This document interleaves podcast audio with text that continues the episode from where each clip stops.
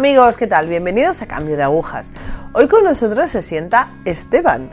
Esteban que hemos tenido aquí a su mujer y ahora se sienta Esteban para dar testimonio. Esteban, ¿qué tal? ¿Cómo ¿Qué tal? estamos?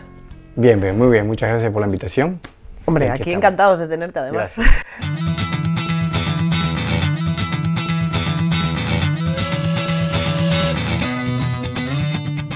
Esteban, bueno, vamos a empezar un poco por tu infancia. Sí, nací en, en un país que se llama Uruguay, en Montevideo.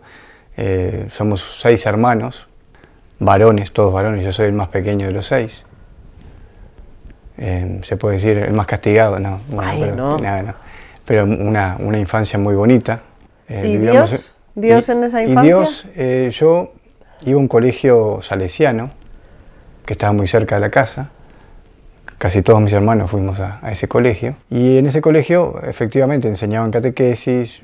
Había una cierta vida de conocimiento de Dios en, en mi primera infancia, por decirlo de alguna manera, de los 6, 7, 8 años, hasta la primera comunión. Rezaba por la noche mis tres Ave María.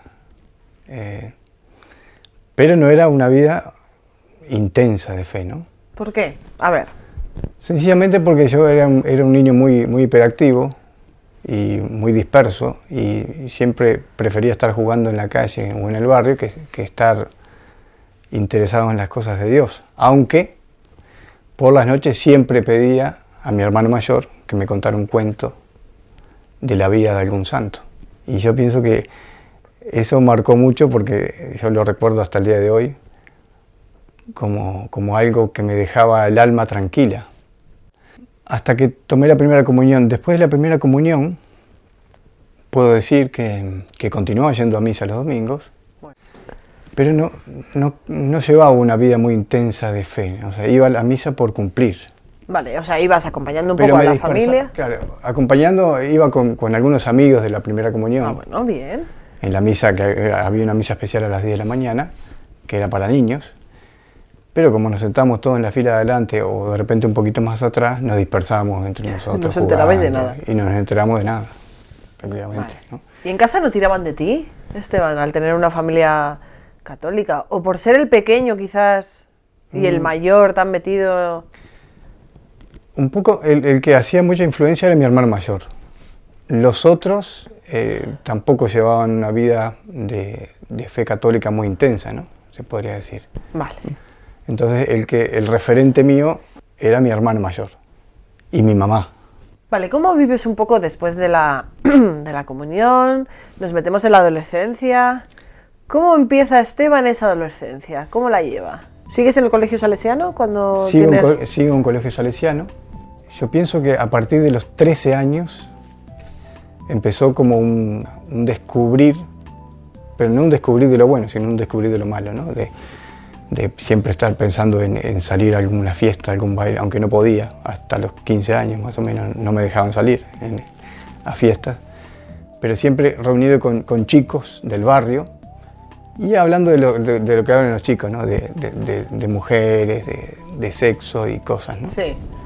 Lamentablemente, en ese sentido, yo experimenté una ruptura en el interior, experimenté una pérdida de, de inocencia. Y me empecé a contaminar, una contaminación interior que me fue eh, matando por dentro, ¿no? Me, me- me empezó a quitar el sentido. Porque si bien en, en- en mi niñez no frecuentaba o sí frecuentaba, pero había como una pureza todavía, todavía en mi interior, ¿no? Una inocencia. O sea, tú ibas sintiendo que te ibas ensuciando. Sí que eras Exactamente, consciente. Sí, sí. que eras consciente. Sí, era consciente, era consciente. Y de hecho mi hermano, que ya vivía en Montevideo, venía y me hablaba sobre eso. Y sabía que tenía razón él lo que me decía, referente al sexo. Él, yo sabía, pero no podía. O sea, no, no, no podía y tampoco quería. Vale, tú tampoco podías frenar quizás la influencia que tenían sobre ti los, Sí. los muchachos. Sí, o, o el, o el entorno también. El entorno es, es- yo, yo considero ahora que el entorno es fundamental, ¿no? En un entorno bueno. Si bien no eran malos chicos, obviamente, ¿no? Eh, estaban todos, pero tampoco ninguno tenía experiencia de Dios como para decir esto Eso está mal. esto está mal. Y de hecho, el mundo, mejor dicho, en este caso diría el mundo, el ambiente en general, la publicidad, todo te incitaba a, eso, a la fiesta, al, alcohol, al estar con, chicas, o sea, no, te incitaba al respeto, a la dignidad, a, respetar a una chica por, lo que es, o, respetarse uno mismo. No, eso no, es todo lo contrario, ¿no? Era, era el boom de las discotecas, era el boom de, salir a, los bailes y tomar alcohol. ¿sí? Y, era como una, como una vorágine, una vorágine que uno deseaba siempre que llegara el fin de semana. ¿Estudiabas en ese momento? Quiero decir que... Yo estudiaba... No sé, por, por agarrar un poco quizás de esa vida oscura. Cuando, cuando empecé a los 13 años yo seguía estudiando, yo tenía una, una, una perseverancia en el estudio bastante buena, se puede decir, ¿no? No, no me iba a ninguna materia, o sea, salvaba todo perfectamente bien, hasta los 16 años. Yo creo que hasta ahí estudié, después de los 16 años, ya era, era, era tanto el, el desorden que tenía, el desorden interior y la falta de sentido, porque una cosa, una, otra de las cosas que me, sucedió es que no le encontraba sentido a nada. O sea, cuando me hacían un test ocasional de, de a ver qué carrera podía estudiar, me da todo igual. O sea. ¿Pero qué sentías? O sea, ¿qué, Sentía, sentía como un, como un vacío. O sea, como, que, como un pasar. Voy a pasar la vida con las pequeñas cosas que me tocan, con los placeres mundanos, cuando, cuando pueda. Y, y era un transcurrir de la vida, pero sin ningún objetivo, porque no tenía sentido. O sea, era un, era un vacío que me llevaba a caminar monótonamente, ¿sí? mecánicamente, y vivía el instante. Pero el, vivir el instante no como, como, como, Dios lo quiere, ¿no? Vivir el instante como a ver que si hoy pase y bueno, que mañana, que pase mañana. Y que Por ejemplo, cuando, mismo, cuando salías a las discotecas, cuando tomabas alcohol, eh, luego llegabas a casa, veías a tu madre, quizás, bueno, tu hermano ya no estaba en casa, tu hermano mayor, que era el que más influencia católica te podía... Pero veías a tu madre y, no sé, o sea, es por, por decir, jolín, pues eh, la veo y veo que su vida es sana, que es católica, que, que, mm. ella tiene, que está llena. ¿Tú no decías, quiero quizás llenarme de eso? Es que, es que claro, nosotros eh, éramos seis hermanos varones, yo, yo, vivía en el cuarto con mis hermanos, ¿no? Y normalmente con mi madre no, no hablábamos temas, temas profundos con mi madre, de, como éramos chicos, quizás nos daba vergüenza, supongo. Entonces directamente del adolescente, yo como adolescente no tendía a hablar con mi madre de esos temas. Tendía a, hablar, a hablarlo con el único que lo hablaba, se podría decir que que era el referente, era con Mauricio y con algún amigo, pero tampoco, claro, los amigos estaban la misma que yo. Se podía decir que no, que no, que no, nos retroalimentamos de, cosas no muy buenas, ¿no? Cuando estabas, por ejemplo, metido en la juerga, metido en, en la noche, ¿tú te acordabas de Dios en algún momento? ¿Tenías alguna reminiscencia del pasado, de decir, con esto voy a hacer daño? o con yo en algún momento, yo, yo tenía conciencia, por momentos tenía conciencia de que, de que me estaba haciendo mal, me estaba haciendo mal a mí mismo, ¿no? Y sentía como un vacío, ¿no? Porque experimentaba, por el momento experimentaba el placer de las diversiones, pero el vacío interior seguía estando, pero muy profundamente, muy ónticamente, porque siempre tenía que estar en alguna, en alguna actividad como para, para llenar ese vacío. Y en búsqueda, ¿no? Porque siempre estuve en búsqueda. Y yo quería conocer a Dios, pero mi hermano, eh, en un momento fui a un grupo carismático, con 15 años, y ahí experimenté un poco el amor de Dios. El bautismo en el Espíritu Santo, un poco. Digo un poco porque, porque cuando eh, experimenté esa, esa sensación de paz interior, eh, no dejé que esa semilla creciera y volví al mundo, ¿no? Como que me, tiraba mucho, me tiraba mucho el mundo. Y no perseveraba, era el gran problema, no perseveraba. Y hubo una palabra que no, recuerdo en qué edad fue, creo que fue a los 16 o 17 años, no sé, que me quedó resonando de la Biblia, ¿no? Porque yo me veía justamente de esa manera. Dice, no eres, no eres frío ni eres caliente, porque yo iba y venía. Eres tibio y a los tibios los vomitaré de mi boca. Y yo, esa palabra me impacta, hasta el día de hoy, ¿no? O sea que no estaba ni de un lado ni del otro, estaba en el medio. Entonces hablaba de repente con lo que había aprendido de mi hermano o, lo que había experimentado en, algún retiro que hice, le hablaba de Dios a alguien, pero en mi vida seguía igual. Seguía igual. O sea, me daba un consuelo hablarle de Dios a alguien, eso, eso era lo que, me, lo que me impactaba, me daba como una alegría cuando yo le hablaba de Dios a alguien, pero mi vida no cambiaba. O sea, no era coherente. Entonces, ahí me daba cuenta que era una tibieza total. ¿Cómo avanza tu vida? O sea, dejé de estudiar en sexto, cuando terminé el bachillerato, me quedé una materia que nunca la daba, que era historia, y nunca empecé la universidad. Era, era un, como un bloqueo, una, es una, una, parálisis que tenía en todos los aspectos, porque no solo se empezó, yo, yo lo que creo que empezó por la, por la pérdida de la inocencia. Cuando perdí la inocencia, a través de la sexualidad también, empezó por la pérdida del sentido de lo que hacía, del estudio, en el caso, ¿qué voy a hacer? Si estoy igual. Entonces fue como, es como la secuencia de, la destrucción a través del pecado, ¿no? Como que uno se va eh, oscureciendo cada vez más. Hasta que dejé, dejé de estudiar eh, en, sí, en, quinto de liceo. En ese, en ese interín conocí a Cintia, a mi actual esposa. Bueno, que en ese momento Cintia no era bautizada, bueno, ya lo, lo conocen en el testimonio, ¿no? Y a Cintia le hablaba de Dios. O sea, le hablaba de Dios y de hecho Cintia siempre me, decía, ella, ella conocía a Dios porque yo le hablaba de Dios, pero era una cosa, claro, yo le hablaba de Dios a ella, ella se empezó a conocer a Dios de una manera impactante y muy profunda, y tuvo una experiencia de Dios fuertísima. Y yo, sin embargo... Seguías... yo había sido, según Cintia, eh, parte del instrumento de, para que ella se acercara a Dios, y yo en mi interior iba y venía. Y tampoco dabas testimonio, quiero decir, que no llevabas una vida coherente. No. O sea, tú hablabas de Dios, pero tampoco...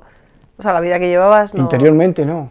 Claro, interiormente era, era, era muy difícil, ¿no? O sea, sí cortaba con el pecado por momentos, pero después como que Volvías. Como, que era muy débil, muy débil. ¿Trabajabas? Por lo sí, menos... sí, sí, sí. Yo, yo continué estudiando de alapsos, ¿no? Hasta que al final logré terminar la, materia y empecé la universidad, pero mientras trabajaba. Pues yo tuve, tuve unos pequeños, tenía un comercio, después empecé a, dedicarme a las ventas y, y hacía otras cosas, ¿no? Después logré terminar, que eso fue mi hermano siempre me decía, si logras terminar el bachillerato, digo, es un triunfo del Señor, porque estaba totalmente cercenado. Sí. Y ahí empecé la universidad, la parte de Derecho, pero la dejé el primer año, antes de irme a España. La dejé, bueno, en este caso ya, ya saltando un poco cuando llegué a la universidad, yo ya estaba más firme en la fe. Vale. ¿Sí? Estaba más firme en la fe hablando de la conversión, porque yo, una de las cosas que decía cuando llega el programa, no sé exactamente cuál fue mi cambio de agujas exacto, en, qué momento, de mi vida, en qué momento de mi vida. Yo pienso que fue un proceso, ¿no? Cuando conocí a Cintia, que Cintia eh, entramos en el camino neocatecumenal, en la renovación carismática católica también recibí una experiencia de Dios muy fuerte. Y eso fueron pequeños experiencias fuertes de Dios que me, fueron entrando en mi mente y en mi, y en mi espíritu. ¿no? Y yo pienso que esa, esa frecuencia de, empezar a buscar las cosas de Dios y escuchar la palabra de Dios fue em, empezando a sanar esa, esa apatía que tenía. Era una persona muy apática y muy tímida. Muy tímida para hablar en público, obviamente, lo que estoy haciendo ahora. Ah, lo estás haciendo genial. Entonces, como que me, era muy introvertido, totalmente introvertido. No era tampoco de andar con, con, barras que andaban con mucha gente, con muchos chicos ahí que, iban todos. No, era más bien solitario. Andar con un amigo, de repente con dos, no más de eso. Entonces, cuando entré en el camino neocatecumenal y cuando experimenté la fuerza del Espíritu Santo en la renovación carismática, empecé una sed, empecé una búsqueda de, de las cosas de Dios y empecé a entender. ¿sí? Si bien todavía tenía eh, ataduras de- del pecado que volvía a reincidir, ya era menos frecuente. Vale, ¿en qué se manifestaba el cambio? Si alguien pasaba por al lado tuyo y decía, conozco a Esteban, y de repente ha cambiado en esto, esto y esto otro. ¿En qué se manifestaba ese cambio? Yo pienso en que, en que mm, empecé a, a renunciar a las cosas del mundo directamente. En, en qué concretamente ya no me interesaba salir por la noche. No me interesaba la- las discotecas tampoco. Tampoco me interesaba salir con, con muchos amigos. O sea, que, que salía para ir a fiestas. Ya me, eso me caía, me caía mal. ¿no? Es que me sentía mal. Me sentía mal porque sabía que, que no estaba haciendo lo correcto, sabía que eso no agradaba a Dios. Cuando continué con el camino neocatecumenal, otra experiencia en el año 2000, fuimos a Tierra Santa eh, con Cintia, ¿no? En ese momento ya nos habíamos casado nos casamos en el año 98. Hago, un salto, ¿no? Ya en ese momento nosotros íbamos a retiros los fines de semana en Argentina de la renovación carismática, cualquier retiro que aparecía en, en Montevideo de, de Comunidad de Convivencia, íbamos, o sea, era una sed de Dios muy fuerte en mi vida. Y ahí yo creo que durante, desde las primeras experiencias de Dios, cuando tenía 16 años, que fue en ese grupo en Montevideo, y, y de también supongo de la oración de mi madre y mis hermanos y, y de mi hermano, eso también seguramente influenció muchísimo. Eh, empezó el cambio fuerte, ¿no? Ya como renunciar a las cosas del mundo y empezar a conocer el amor verdadero y a reparar, ¿no? Yo digo a reparar porque a reparar todo el daño que pude haber causado con mi pecado, ¿no? A las personas, a las chicas o, o a las personas que, que mal influencié, ¿no? Con, mi- con mis pensamientos, ¿no? Tu Eh, matrimonio con Cintia. Mi matrimonio con Cintia, eh, un regalo de Dios, ¿no? Porque un matrimonio muy combatido, porque Cintia no era bautizada en ese momento y había mucho rechazo de parte de su familia también y, de parte de mi familia. Yo no sé si mm, también en algún momento, en algún aspecto podía haber una cierta incomodidad, pero fue un matrimonio combatido, con muchos combates, para que llegáramos al matrimonio. De mucha oración, ahí también nuestra fe se intensificó. Eso también tengo que decirlo. Porque hacíamos mucha oración, porque había mucho ataque de, todos, de todas partes, a nivel de personas y a nivel espiritual. Y, fue un matrimonio que el Señor nos regaló y hasta el día de hoy, que hace 18 años, que no ha sido fácil, pero ha sido una gran bendición. ¿Mm? Porque yo creo que el Señor nos llama, tanto, a Cintia como a mí, nos llama como matrimonio a dar testimonio de que el matrimonio sirve, que no es un invento de, de, de es un invento de Dios. Y que en, tan, en una sociedad que, que- que es un matrimonio express, que duran un año, dos años y ya se separan, eh, la gracia de Dios en nuestro matrimonio ha sido muy fuerte. Y de nuestra Madre María, ¿no? Porque María nos ha sostenido muchísimo, ¿no? Desde que nos consagramos a la Virgen del Carmen en el 2000 en Tierra Santa, María ha tenido un papel muy importante en nuestra vida también. Con, alti, con altibajos, ¿no? Con, con muchas luchas.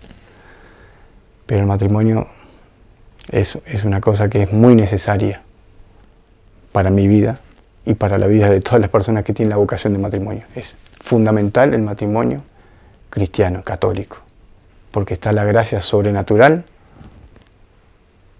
que necesita uno para poder caminar y perseverar. ¿Qué vais a hacer ahora, Cintia y tú? Cuéntanos un poco. Y ahora estamos en una etapa de... Vivimos seis años en Alemania y conocimos el hogar de la madre a través de, de María. justamente hicimos una consagración en Schoenstatt, en Alemania, y a través de esa consagración, María nos fue conduciendo y nos fue llevando hasta que conocimos el hogar de la Madre, con ese carisma tan especial que tiene, porque nosotros siempre nos sentimos movidos a, la adoración eucarística, era una de las cosas que nos, nos fortalecía y nos sostenía, al amor a María. Entonces vimos en el hogar de la Madre todo lo que andábamos buscando en la iglesia. No quiero decir con esto que los otros grupos no, no, no, no experimentamos la presencia, sin duda que experimentamos y fue un proceso en esa etapa de, mi vida, en esa etapa de mi vida fue fundamental haber conocido esos grupos en la iglesia. Y en esta etapa, que es una etapa de renuncia, porque vendimos todo lo que teníamos en Alemania, para irnos de misión a Ecuador. A pesar de, las dudas, de los miedos que yo pueda tener, que en realidad yo, yo, yo, soy un poco inconsciente, porque yo no sé a dónde voy exactamente ni qué voy a hacer, pero lo que sí tengo en el interior es que Dios lo quiere. Y eso me da, me da paz y me da alegría. Aunque muchas veces siento que no puedo estar a la altura de la misión porque no me siento capaz. Porque siempre tengo ese gran problema de que no, no, valoro mis potenciales. A ver, aquí. Entonces, bueno. Mira qué bien. Entonces, este, este paso a mí me llenó de mucha alegría y a Cintia también, ¿no? porque siempre eh, fuimos llamados dentro de la iglesia a estar en, tantos grupos. Yo pienso que no en vano el Señor nos hizo conocer muchos grupos de la iglesia para, para dar testimonio dentro de la iglesia también, porque había muchas divisiones dentro de los grupos y nosotros podíamos dar testimonio de que cada grupo tenía la acción del Espíritu Santo verdaderamente. Y, y, este, y esta etapa de, de Misión Ecuador, bueno, a mí me llena de alegría, ¿no? Me llena de alegría porque porque eh, por fin encuentro sentido a lo, que hice o a lo que estudié, porque después continué estudiando, en España seguí estudiando. O sea, ya una vez que, que rompí con el obstáculo de, de, la materia de historia, el Señor me fue sanando. ¿no? Y yo creo que, creo, creo que el Señor nos va a dar un, un consuelo y una alegría en Ecuador muy grande, ¿no? Y que vamos a recibir más de lo que vamos a dar, eso estoy seguro. Seguro, seguro. Y bueno, y, y sois una familia en misión, porque se lleváis a, a vuestra hija. Con nuestra pequeña Kiara, eh, el milagro de, la Virgen Kiara también. Suerte. muchas gracias. Suerte. Nos, nos encomendaremos a la Virgen, rezaremos por vosotros. Y bueno, ya nos iréis contando, ¿eh? Sí, sin duda. Por favor. Tenemos que saber de vosotros. Esteban, muchísimas gracias. Gracias, gracias. a ti, Cristina se sale del pozo negro, se sale del pozo negro, a veces mm, ese pozo negro en el que sentimos un gran vacío, bueno, pues seguimos en ese vacío porque decimos no sabemos cómo llenarlo, pero nuestro alrededor a veces, bueno, no es propicio, pero el Señor nos sujeta, el Señor nos sujeta, la Virgen menos mal que nos guarda y nos vigila, porque si no esto sería un show. Así que menos mal, apoyaros, apoyaros en nuestro Señor y apoyaros en sobre todo Nuestra Señora la Virgen. Gracias, gracias Esteban, gracias por estar aquí.